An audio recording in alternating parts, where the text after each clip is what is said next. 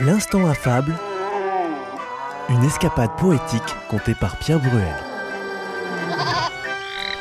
Une ample comédie à cent actes divers et dont la scène est l'univers. Dans son second roman surréaliste, La Tour des Miracles, euh, collection 10-18, numéro 814, chapitre 2, page 21, Tonton Georges, Georges Brassens, parle de meubles style Diogène.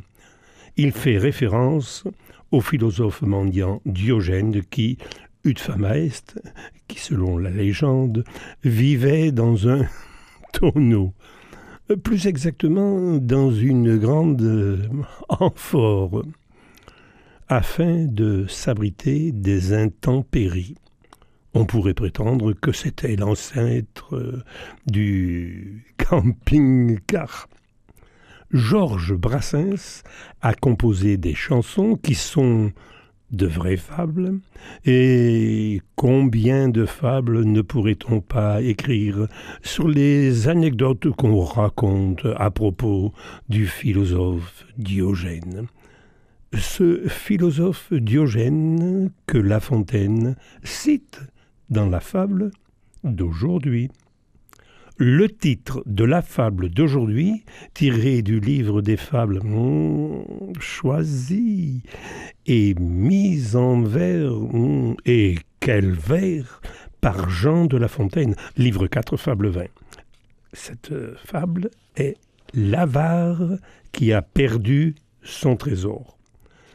Pour nous dire cette fable, il nous fallait un fin diseur.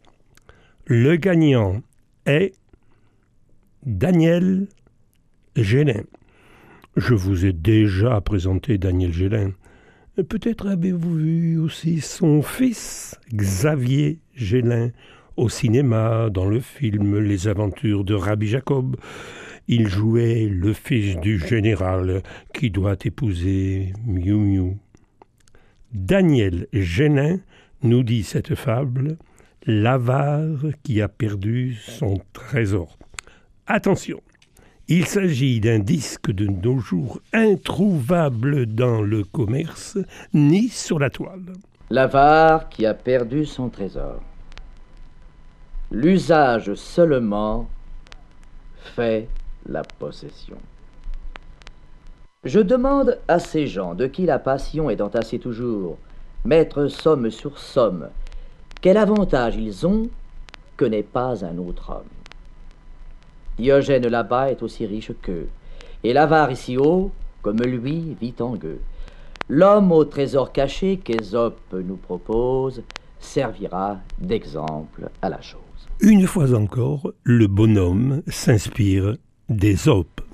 Ce malheureux attendait pour jouir de son bien une seconde vie. Ne possédait pas l'or, mais l'or le possédait. Il avait dans la terre une somme enfouie, son cœur avec, n'ayant autre déduit que d'y ruminer jour et nuit et rendre sa chevance à lui-même sacrée. Qu'il allât, ou qu'il vint, qu'il but, ou qu'il mangeât, on l'eût pris de bien court, à moins qu'il le songeât à l'endroit où gisait cette somme enterrée.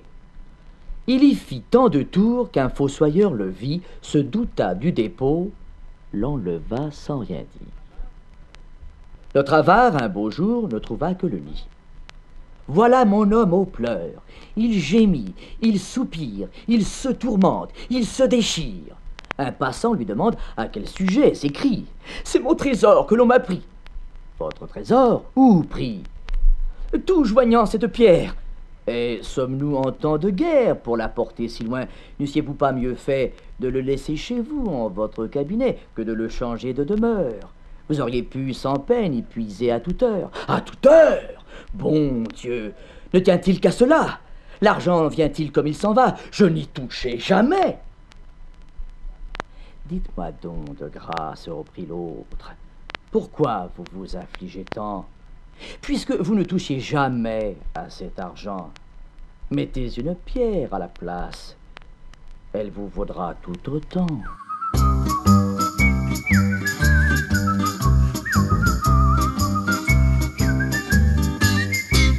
Cette fable a été publiée le 31 mars 1668. Les vers, il soupire, il gémit, il se tourmente, il se déchire, me rappellent le fameux monologue d'Arpagon dans la comédie de Molière L'Avare. Ô voleur, ô voleur Molière présente l'avare le 9 septembre 1668.